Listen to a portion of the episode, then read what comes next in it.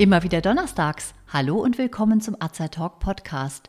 Diese Woche geht es um die Reiseapotheke. Bei mir im Studio ist meine Kollegin Veronika Obster.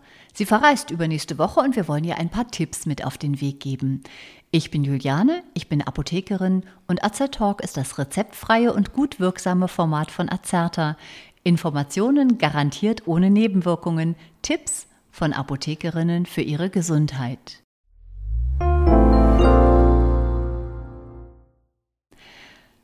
Foni, erzähl uns mal, wo reist du hin? Juhu, ja endlich in den hohen Norden nach Norwegen. Okay, und wann reist du dahin und verreist du alleine oder nimmst du jemanden mit? Der Freund wird eingepackt und es geht in zwei Wochen los. Okay, das heißt zwei Wochen. Wir sind mitten im Juli, nein, schon im August, gell? Mhm, genau. Im, zumindest mitten im Sommer in Norwegen. Okay, und jetzt schauen wir mal, was wir in deine Reiseapotheke passen sollten. Kurze Frage noch, kommen noch andere Leute mit? Kommen Kinder mit? Nein, keine Kinder dabei. Okay, gut, dann seid ihr in schöner Zweisamkeit. Das ist perfekt. Gibt es irgendwelche Grunderkrankungen bei dir oder deinem Freund, von denen wir wissen sollten? Soweit Gott sei Dank nicht, keine Grunderkrankungen. Okay, dann ist es grundsätzlich erstmal ganz wichtig, dass wir Arzneimittel auswählen, die sich bei euch bewährt haben, also die ihr grundsätzlich gut vertragt. Und ähm, natürlich habt ihr sicherlich in Norwegen auch die Möglichkeit, Arzneimittel einzukaufen oder zu besorgen. Also auch dort gibt es ja Apotheken, aber manchmal ist man dann vielleicht irgendwo mitten in der Natur und äh, dann kommt gerade eine Erkältung oder irgendeine Entzündung oder eine Prellung oder was auch immer. Und deshalb ist es natürlich gut, einfach Medikamente dabei zu haben. Gibt es denn Arzneimittel, die ihr dauerhaft einnehmt? Mm, eigentlich nicht. Äh, mir fällt nur gerade ein, dass äh, mein Freund ähm, ein bisschen Heuschnupfen hat und da immer ein bisschen geplagt ist. Okay, in welcher Zeit hat er den Heuschnupfen immer hier in Deutschland? Äh, in der Regel so Februar, März. Äh, ich glaube, das ist die gemeine Haselnuss. Gut, dann kann man eigentlich davon ausgehen, dass in nordisch, nordischen Ländern, wenn es dort ein bisschen später losgeht mit dem Blühen der Pflanzen, dass wir dann trotzdem im August weit davon entfernt sind und da eigentlich wahrscheinlich dann nichts passieren kann. Das heißt, ansonsten nehmt ihr nichts weiter ein. Ähm, gibt es irgendwelche bekannten Allergien auf bestimmte Medikamente? Nee, soweit nicht. Wunderbar, dann fangen wir doch einfach mal mit dem Sonnenschutz an. Norwegen im August ist natürlich auch eine hohe Sonneneinstrahlung, vor allen Dingen eine lange Sonneneinstrahlung. Werdet ihr viel draußen unterwegs sein? Oh ja, ein Campingurlaub. Ich glaube, wir sind nur draußen. Werdet ihr auch irgendwie im Wasser sein? Also gibt es, äh, taucht ihr oder so? Nee, kein, kein Wassersport geplant. Gut, jetzt muss ich ehrlich sagen, weiß ich gar nicht, ob es da oben zu kalt ist, um so ins Meer zu gehen. Wahrscheinlich ja. schon dann sollte auf jeden Fall der, da muss der Sonnenschutz nicht immer Wasser, unbedingt wasserfest sein, aber es sollte auf jeden Fall ein guter Sonnenschutz, ein hoher Sonnenschutzfaktor sein. Und bei hellerer Haut ähm, sollte man auf jeden Fall auf einen hohen Sonnenschutz achten. Hier gibt es verschiedene Sonnenschutzfaktoren, die eingesetzt werden. Es gibt physikalischen und chemischen Sonnenschutz und dazu berät dich dann auf jeden Fall auch die Apotheke, am besten immer anhand eines Produktes, um zu zeigen, was wie lange lange einwirken muss. Wichtig ist, dass man bei chemischen Sonnenschutzfaktoren, die aber auch sehr gut lange wirken, immer beachtet, dass man sie 20 Minuten vor der Sonne aufträgt, damit sie ausreichend lange einwirken können. Also hier empfehle ich dir auf jeden Fall einen Sonnenschutz von einem Lichtschutzfaktor von mindestens 30. Wie ist es denn mit dem Mückenschutz? So bei Norwegen denke ich ja auch an Mücken, an Schnaken. Das ist auch meine größte Befürchtung. Also da bin ich total unsicher und brauche auf jeden Fall Hilfe, ähm, was ich da einpacken soll. Auch hier gibt es verschiedene Produkte. Wir haben übrigens hierfür einen separaten Podcast-Beitrag gemacht, den ich sehr empfehlen kann. Das ist nämlich der Beitrag Insektenstiche, was nun? Und da gehen wir genauer auch auf die Inhaltsstoffe verschiedener äh, Insektenprophylaktika, also vor vorbeugenden Insektenstichmitteln ein. Ich würde dir auf jeden Fall ein Spray empfehlen, was auch chemische Substanzen enthält, weil die einfach deutlich abwehrstärker sind hier als die natürlichen Substanzen. Natürliche Substanzen sind vielleicht für den den Tag geeignet, aber für den Abend, wenn dann die Mücken so richtig aus den Wiesen kommen und ihr nah an Gewässern seid, würde ich dir einen wirklich stärkeren Mückenschutz empfehlen. Ja, und dann ist es ja so, dass man auch von Mückenstichen trotzdem nicht verschont bleibt. Meistens, ähm, vielleicht empfiehlt sich auch ein Mückennetz mitzunehmen mm, oder mhm. beziehungsweise das Zelt vielleicht auch von innen einfach nochmal mit dem Mückennetz zu schützen. Und dann wäre auf jeden Fall noch ein Antiallergikum, also ein allergisches, antiallergisches Gel mitzunehmen, um nach Mückenstichen die Mückenstiche zu behandeln, damit sie einfach nicht so jucken und damit sie nicht so dick werden. Seid ihr denn sehr geplagt von sehr großen und sich entzündenden Quaddeln nach Mückenstichen? Tatsächlich, mein Freund, ja. Dann kann man hier noch ein Gel mit einem Hydrocortison, das ist also ein Cortison, ähm, was man natürlich nicht großflächig auftragen sollte, aber was ganz gut ähm, dafür schützt, dass sich diese Quaddeln extrem entzünden und vor allen Dingen vergrößern und dass Schwellungen sich auch besser zurückbilden können. Dann wären wir schon beim Thema Schmerzmittel. Habt ihr Schmerzmittel, die auch bei Zahnschmerzen, Gliederschmerzen, Erkältungen und so weiter eingesetzt werden können? Habt ihr sowas noch zu Hause? Äh, tatsächlich gerade nicht, aber ich will sowas immer gerne mitnehmen, weil man weiß ja nie, kommt vielleicht mal so ein Kopfschmerz daher. Also irgendwas hätte ich gern dabei. Genau, also gerade wenn man zum Beispiel auch zu lange in der Sonne war, kann das sein, dass man abends Kopfschmerzen hat. Da gibt es verschiedene Wirkstoffe. Wir haben hier Ibuprofen, Acetylsalicylsäure. Das sind sicherlich Substanzen, die sich gut eignen, wenn nichts dagegen spricht. Ähm, auch Paracetamol ist ein gutes Kopfschmerzmittel. Es gibt auch Kombinationen aus den Substanzen. Da würde ich auf jeden Fall empfehlen, ein gutes Kopfschmerzmittel mitzunehmen. In diesem Fall geht es jetzt nach Norwegen. Das heißt also, hier haben wir kein Problem mit irgendwelchen äh, Erkrankungen wie Denguefieber, Gelbfieber oder so, aber nur als Hintergrundinformation. In den Gebieten, wo diese äh, Erkrankungen auftreten können, sollte man auf Substanzen wie Acetylsalicylsäure oder Diclofenac verzichten, weil sie einfach blutverdünnend sind sind und hier nicht eingesetzt werden sollten. Da wäre Paracetamol das Mittel der Wahl.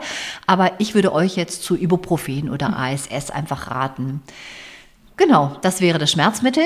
Was, wie sieht es denn aus mit Magen-Darm-Beschwerden? Seid ihr schnell mal betroffen von Durchfall oder Verstopfung oder einfach Übelkeit oder Magenunwohlsein nach bestimmten Nahrungsmitteln? Auch hier wüsste ich jetzt eigentlich nicht, dass wir da Beschwerden haben, aber ich würde trotzdem auch gern hier was mitnehmen wollen. Und ähm, vielleicht auch so Reiseübelkeit, weil wir doch auch die ein oder andere Schifffahrt machen, könnte irgendwie ein Thema sein. Das ist gut, genau. Da gibt es Mittel, da gibt es Dragés gegen Reiseübelkeit. Also die würde ich dann auf jeden Fall empfehlen. Das wäre nämlich auch meine nächste Frage gewesen, ob ihr Schiff fahrt oder ob ihr Bus fahrt, weil da kann das leicht auftreten und da sollte man es einfach wirklich deutlich vorher einnehmen gegen den Schwindel und damit auch gegen die Übelkeit. Also das wäre ein wichtiger Punkt. Ähm, ansonsten gibt es sehr schöne pflanzliche Tropfen, die ganz allgemein bei Magen-Darm-Beschwerden einsetzbar sind, die sich auch bei Sodbrennen eignen, wenn so leichtes Sodbrennen mal auftreten sollte. In Norwegen haben wir ja nicht so andere Nahrungsgewohnheiten wie bei uns hier. Also von daher denke ich, ähm, Durchfallverstopfungen sind da nicht so zu erwarten. Verstopfung höchstens mal, wenn man einfach in ungewohnter Umgebung ist und vielleicht auch so Toiletten vermeidet, die dort auf Campingplätzen sind. Ist das bei euch irgendwie ein Thema? Mm, eigentlich nicht. Genau, nee, dann brauchen wir da im Prinzip auch nichts. Ähm, ganz allgemeiner Tipp noch für die Hörer, die vielleicht in andere Regionen fahren, wo man mit Durchfall mehr Probleme hat. Südliche Regionen zum Beispiel. Da gibt es natürlich äh, dieses alte Rezept Cola und Salzstangen. Das sollte man nicht mehr machen, weil das teilweise sogar den Durchfall verschlimmern kann. Wenn man Hausmittel benutzen möchte, dann ist es besser, einen halben Liter abgekochtes Wasser zu nehmen, einen halben Teelöffel Salz reinzutun und fünf Teelöffel Traubenzucker. Das Ganze kann kann man dann noch so ein bisschen mit Saft mischen und davon sollte man drei Liter am Tag trinken. Das ist dann einfach, um die Elektrolyte, die man bei Durchfall verliert, wieder zu ersetzen. Dann gibt es einen Wirkstoff Loperamid, der ist sehr stark bei Durchfall, aber er hilft halt auch gut und ähm, kann eingesetzt werden zum akuten Stoppen des Durchfalls, sollte aber auch nicht länger als ja, zwei, drei Tage eingenommen werden und keinesfalls bei Kindern unter zwei Jahren. Das ist ganz, ganz wichtig. Also bei Kindern immer sowieso zum Arzt. Ähm, genau, also das einfach so mal kurz ein paar allgemeine Infos zum Thema Durchfall. Kommen wir zur Wundversorgung. Ihr seid sicherlich auch wandernd unterwegs, oder? Auf jeden Fall. Ich freue mich schon sehr. Gut, was macht ihr da genau? Mm, also es sind ein paar ähm, Wanderungen geplant äh, auf ein paar große Berge, wie ich hoffe. Ähm, genau. Was soll ich da mitnehmen? Da kann man natürlich immer mal stolpern. Von daher ist es meines Erachtens sehr wichtig, ein Hautdesinfektionsmittel mitzunehmen. Wenn ihr Wasser dabei habt, könnt ihr es kurz durch ausspülen auch und dann desinfizieren. Manchmal hat man nichts dabei, dann ist auf jeden Fall eine schnelle Desinfektion wichtig. Desinfektionsmittel ist ohnehin wichtig aufgrund der Corona-Situation, also dass man einfach vielleicht auch da was für öffentliche Toiletten oder so dabei hat. Maskenpflicht müsst ihr abklären, wie es da ist. Das ist klar, gehört weniger zur Wundversorgung, aber fällt mir dabei auch noch ein. Und wenn man sich dann doch verletzt, ist es nicht schlecht, äh, Pflaster mitzunehmen oder Wundkompressen, auch Mullbinden, um so eine Wunde zu versorgen. Die sollte man dann ruhig auch ärztlich begutachten lassen. Was sich immer empfiehlt, sind elastische Binden oder auch sogenannte Idealbinden. Wenn man sich nämlich ein, zum Beispiel das Handgelenk verstaucht, weil man gestolpert ist, dann kann man hier einfach fixieren oder auch ein Knie fixieren, wenn man sich einfach im Knie verletzt hat. Auch ruhig immer Klebebandschere, eine Splitterpinzette und ein Dreieckstuch noch dabei haben. Halt die Dinge, die so im Verbandkasten sind, das sind tatsächlich die Sachen, die man auch akut gebrauchen kann. Bei Sportverletzungen könnte man noch eine kleine Tube eines schmerz- und entzündungshemmenden Wirkstoffs mitnehmen, um einfach hier, wenn man jetzt eine Prellung hat oder das Knie einfach dick geworden ist vom Laufen, dass man hier unterstützen kann mit einer abschwellenden und schmerzstillenden Creme oder einem Gel. Gel ist da fast angenehmer, weil es gleichzeitig noch ein bisschen kühlt. Ja, dann würde ich immer Erkältungsmedikamente mitnehmen, weil das ist so, wenn, wenn der Schnupfen kommt, kommt er garantiert in der Nacht und dann kann man nicht schlafen, wenn man eine verstopfte Nase hat. Halsschmerzen sind immer so das erste, die ersten Beschwerden, das erste Symptom. Also so Halsschmerztabletten, Schnupfenspray, ein Schmerzmittel haben wir eh schon angesprochen wegen Kopf- und Gliederschmerzen. Das sind so Sachen, wo ich auf jeden Fall eine kleine Packung immer und überall hin mitnehmen würde, egal wohin man reist. Was die Ohren anbetrifft, ähm, wäre das eigentlich nur ein Thema, wenn ihr entweder da sehr empfindlich seid oder wenn ihr taucht. Aber ihr taucht ja nicht, habt ihr gesagt. Nee, tauchen ist nicht geplant. Ähm, ich bin aber tatsächlich ein bisschen empfindlich an den Ohren und habe auch äh, schon Bedenken, weil es vielleicht dort recht windig ist auch. Ja, da wäre es möglich, einfach Watte in die Ohren zu stecken, um ein bisschen den Wind in den Ohren zu vermindern. Ohrentropfen selber setzt man eigentlich mehr bei der Otitis externa, also bei einer äußeren Ohrenentzündung ein, die eher bei Schwimmen Schwimmen, äh, beim Schwimmen kommen. Da ihr das jetzt nicht macht, würde ich da gar keine Ohrentropfen empfehlen. Es gibt auch homöopathische Tropfen, die bei Mittelohrentzündung schützen. Aber wenn ihr da jetzt nicht besonders betroffen seid, würde ich sagen, dann kann man das immer noch dort in der Apotheke holen. Also zu viel muss man auch nicht mitnehmen.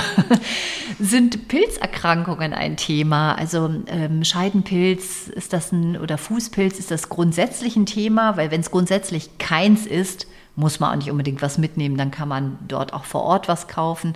Ansonsten, wenn man davon häufiger betroffen ist, wäre das halt noch etwas, was man mitnehmen kann, gerade wenn man dort in, auf Campingplätzen unterwegs ist. Eigentlich kein Thema, aber mir fällt noch ein, weil wir gerade bei den Ohren waren, soll ich irgendwas für die Augen mitnehmen? Ja, Darauf würden wir auch noch kommen. Genau Augenbeschwerden. Wenn es zum Beispiel sehr windig ist, kann es auch zu einer Bindehautentzündung kommen. Wenn man sieht, dass sehr starker Schleim unten in dem Bindehautsack drin ist, der auch gelblich ist, empfiehlt es sich zum Arzt zu gehen, denn dann braucht man in der Regel eine antibiotische Creme oder antibiotische Tropfen. Auch dann geht es schnell vorbei. Die können wir aber einfach aus rechtlichen Gründen nicht mit auf den Weg geben. Man kann, wenn man ein bisschen unter trockenen Augen leidet, einfach einen befeuchten, kann man befeuchtende Augentropfen mit auf die Reise nehmen. Aber das würde ich auch nur empfehlen, wenn ohnehin Augenbeschwerden häufiger da sind oder wenn es sehr, sehr staubige Gegenden sind. Aber ich glaube, das ist dort nicht der Fall. Nee, glaube ich auch nicht. Aber wie gesagt, windig vielleicht und dann ist gut, ein paar Augentropfen dabei zu haben. Ja, genau. Dann würde ich sogar zu ähm, homöopathischen Augentropfen raten, die ähm, bei beginnender oder bei leichter entzündlicher Erscheinung gut einzusetzen sind, überhaupt keine Nebenwirkungen haben. Das sind so kleine Einzelpipetten, die man direkt einfach ins Auge tropfen kann, die man auch wunderbar mitnehmen kann. Dann würde ich das empfehlen. Wenn so ganz leichte Reizung kommt des Auges, dass man die dann reintut. Aber nochmal zurück zu den Ohren. Beim Zelten ist es natürlich manchmal auch ein bisschen lauter, so in den Nachbarzelten. Also von daher vielleicht empfiehlt es sich sogar noch Ohrstöpsel mitzunehmen, um hier die Nachtruhe zu schonen. Oh ja, man weiß ja nicht, wer neben einem schnarcht. genau. Und dann sind wir eigentlich schon fast am Ende der allgemeinen Tipps. Fieberthermometer kann man mitnehmen, wobei ich immer meine, man merkt schon selber ziemlich gut, ob man Fieber hat oder nicht. Man merkt das auch, wenn man jemand anderem die Hand auf die Stirn legt. Wenn es unangenehmer wird oder jemand sich sehr, sehr unwohl fühlt, sollte man ohnehin einen Arzt aufsuchen. Ähm, Gerade jetzt in Corona-Zeiten ist es natürlich äh, erst recht ein Thema. Ähm, seid ihr immer in der Nähe von Städten? Ja, eigentlich sind immer große Städte in der Nähe. Ja, das heißt, dann habt ihr da auch immer Hilfe, wenn ihr welche braucht. Grundsätzlich sollte man vor jeder Reise den Impfschutz überprüfen. Also gerade hier jetzt, auch wenn ihr viel wandert, den Tetanusschutz. Also da würde ich einfach nochmal den Impfpass kontrollieren, beziehungsweise den könnt ihr auch mit in jede Apotheke nehmen. Den äh, kontrolliert gerne jede Apotheke oder auch die Ärzte. In fernen Ländern würde ich jetzt noch empfehlen, Spritzen und Kanülen mitzunehmen, weil oft dort äh, die, die Versorgung nicht so gut ist, aber natürlich keinesfalls ins Handgepäck zu packen, das nehmen sie einem wieder raus. Ansonsten bei Dauermedikation immer Zeitverschiebungen zu beachten und natürlich als letztes wichtiges Thema, Arzneimittel brauchen immer eine bestimmte Temperatur, eine bestimmte Lagerungstemperatur. Wenn nichts anderes angegeben ist, wird vorausgesetzt, dass Medikamente unter 25 Grad gelagert werden. Das heißt, wenn ihr mit dem Rucksack unterwegs seid, seid ihr das? Genau, sind wir, ja. Ja, dann also die Medikamente vielleicht nicht gerade oben drauf tun, sondern eher so ein bisschen tiefer reintun in den Rucksack, dass sie vor direkter Sonne, direkter Wärme geschützt sind, möglichst halt unter 25 Grad gelagert sind, denn ein Zäpfchen zum Beispiel nützt einem nichts, wenn es durchgeschmolzen ist. Hast du noch Fragen? Super, alle meine Fragezeichen wurden aufgelöst. Äh, ich bedanke mich vielmals für die guten Tipps und werde jetzt mich direkt um meine Reiseapotheke kümmern. Genau, und diese Tipps gibt es, wie gesagt, in jeder Apotheke. Von daher ist es immer das Beste, sich vertrauensvoll an die Apotheke der Wahl zu wenden. Ja, vielen Dank, liebe Froni, dass du hier bei uns warst und uns als Gesprächspartner zur Verfügung gestanden hast.